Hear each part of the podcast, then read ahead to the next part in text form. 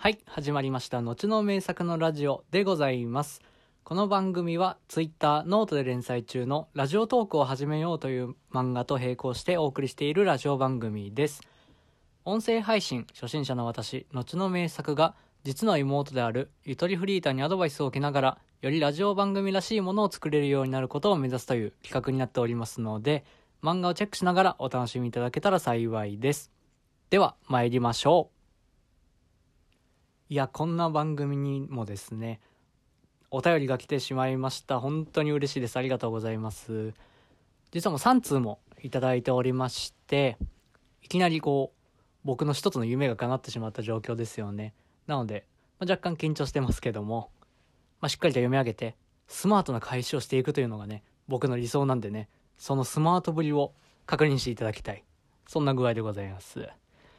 では、読み上げます。えーラジオネームは田中さん。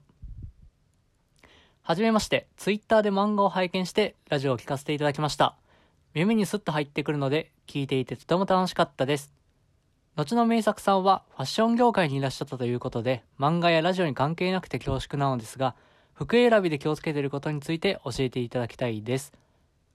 中性的なファッションが好きなのですが、いまいち自分の着ている服に満足できないことが多くて、点点点。これからも漫画もラジオも楽しみにしております。ありがとうございます。すごいなもうツイッターで漫画も見てくださってて、僕がファッション業界にいたっていう背景まで知った上でのお便りなので、もうこれめちゃめちゃ嬉しいっていう話になるんですけどね。服選びで気をつけていること。うん。で、自分の着ている服に満足できないことが多くて、ということですよね。まあでも満足っていうのは、僕も正直ないんじゃないかなって思っちゃいますけどね。まあ買っても買っても、こう、もう次へ次へってある、なんか沼とかって呼ばれるような ものなので、まあ逆に言えば、なんかこの満足できてない状態が、なんか一番いい状態のような気もしますけどね。その楽しむっていう意味では。まあ、実際に僕も1年半前、その最後は、えーファッションの会社を辞めてるわけなんですけど、まあそれで漫画家になろうという話なんですが、まあでもその中に、まあ、ぶっちゃけちょっと飽きてきてるっていうのもあると思うんですよ。飽きてきたからなんかこう次新しいことしたい。ちょっとファッションに微妙に満足してしまった状態があるわけですよね。まあ、好きなファッションブランドとか、まあ雑誌の新しいこう特集であったりだとか見ておおと思うこともあるんですけど、まあでもこれ買ったら大体こんな感じになるだろうなとか、ちょっとこうイメージできてし、きてしまう部分があるんですよね、正直。なんかそれがちょっと飽きにつながってる部分はあるので、まあ本当に満足できないっていう状態が楽しむ上では一番いいんじゃないのかなって思いますね。ただそれでも、まあちょっとこう自分の満足っていうものにつなげていこうと思ったら、一個考え方があるんじゃないのかなと思いますね。服選びで気をつけていることにもつながると思うんですけど、自分のそのファッションに対する満足というか、良さを感じているところ、そのタイプを理解するといいんじゃないのかなと思うんですよ。もう完全に持論なんですけど、僕、楽しみ方に2つのタイプがあると思ってます。一つが自己表現。自己表現に、こう、ワクワクを感じるタイプ。もう一つが、うんちくですね。その背景とか、ものとしてどういうものなのかっていうのを理解してって楽しむタイプ。これどっちかっていうの風が分かっていると、なんかお買い物の仕方とかが変わってきて、満足につながりやすいんじゃないのかなと思います。その一つ目の自己表現タイプっていうのは、なんかインスタグラマーさんだったりとかに多いんじゃないのかなと思うんですけれど、やっぱりコーディネートで楽しむっていうことですよね。あとは自分のこう体型だったりとかスタイルっていうのをを一つ一つ把握していって似合うを追求していく。もしくは新しいっていうものを追求していく。それが楽しいっていうふうに感じるタイプが、えー自己表現型タイプなんじゃないかなと思ってます。でもう一つのうんちくタイプですね。僕どっちかって言ったらこっちのタイプだと思うんですけど例えばそのリーバイスの501っていうのがなんかどういう背景にあってどういう記事でとかなんかそういうことを楽しみながら、えーお買い物をしていったりだとか着こなしを決めていくそういうタイプだと思うんです。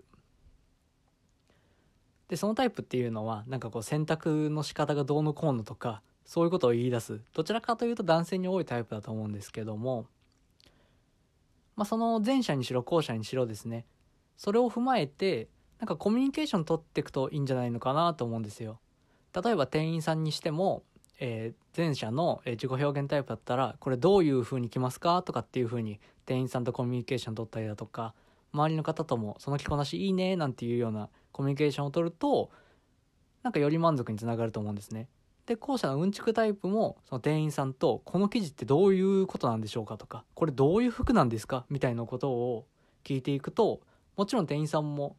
まあ、そういった商品についての知識ってすごい方が多いと思うので、まあ、そこから教わることっていうのが自分の身になっていって結果としてなんか満足感につながるんじゃないのかなっていうふうに思うんですよ。なのでなんかそういうふうにちょっとこう自分だけじゃなくてその周り他者っていうのを意識しながら楽しんでいくとよりいいと思いますね。ネットショッピングもいいんですけどやっぱその実際にお店に行って人がいるところで楽しんでいくっていうのがより多くの人に伝わると僕もいいなと思っております。やっぱ今でも洋服好きなんでね。そういう風に少しでも、えーファッション業界盛り上がったらいいなというふうに思ってます。でせっかくそのラジオネーム田中さんがファッションのお話を振ってくれたんで僕もちょっとファッションの話をしたいと思います。まあその満足ですよね。いつかっていう夢があるんですよ。僕あの映画の007がすごい好きであのダニエル・クレッグになってからのシリーズなんかはもう特にもう何回も見てるかな。で実際に僕そのダニエル・クレッグがその劇中で履いている革靴を買ったりっていうことまでしていて具体的に言うとあのチャーチっていうブランドの、えーシャノンというモデルがあるんですが、まあ、ビシビシのスーツにもちろん合わせることもできるんですけど、まあ、ジーンズとかに合わせても割と自然に、えー取り入れることができるっていうようなモデルだったっていうのもあってちょっとトライしてみようということだったんですけどまあそれがもうめちゃめちゃ良くてじゃあもう次のさらにステップ自分の満足を追求していこうっていうふうに思ったらもうスーツも欲しいななんていうふうに思ってくるんですよね。でそのダニエル・グレッグが実際に着ているスーツいろんな種類あると思うんですけど一番こう有名というか、えー、とこれを着てますっていうふうに挙げられてるのがあのイタリアのあのトム・フォードっていうブランドがあるんですけどそこのスーツをビシッと着てるのがかっこいいんですよね。もうマジでいつか買ってやろうと思ってるんですけどできれば漫画で得たお金でねそれでこう気持ちよくお買い物したいななんていうふうに思うんですけど、まあ、実際にそのスーツ見に行ったこともあって伊勢丹の新宿だったかな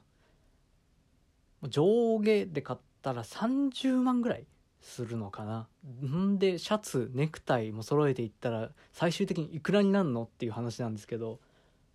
もうビジョンとしてはそこですよね。そこ行っちゃったらまた僕の新しい世界が開けるんじゃないのかなっていうふうに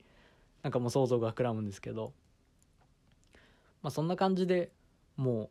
う満足って最終的にない気がします。いつか買いたいな。そんなんがこう心の中にあるだけでも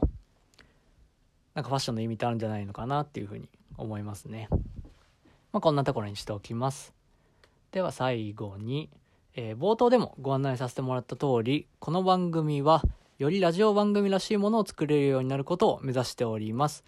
番組へのお便りはもちろんのことおい全然成長してねえじゃねえか。ここをもっとこうしろよ。なんていう意見も大歓迎しております。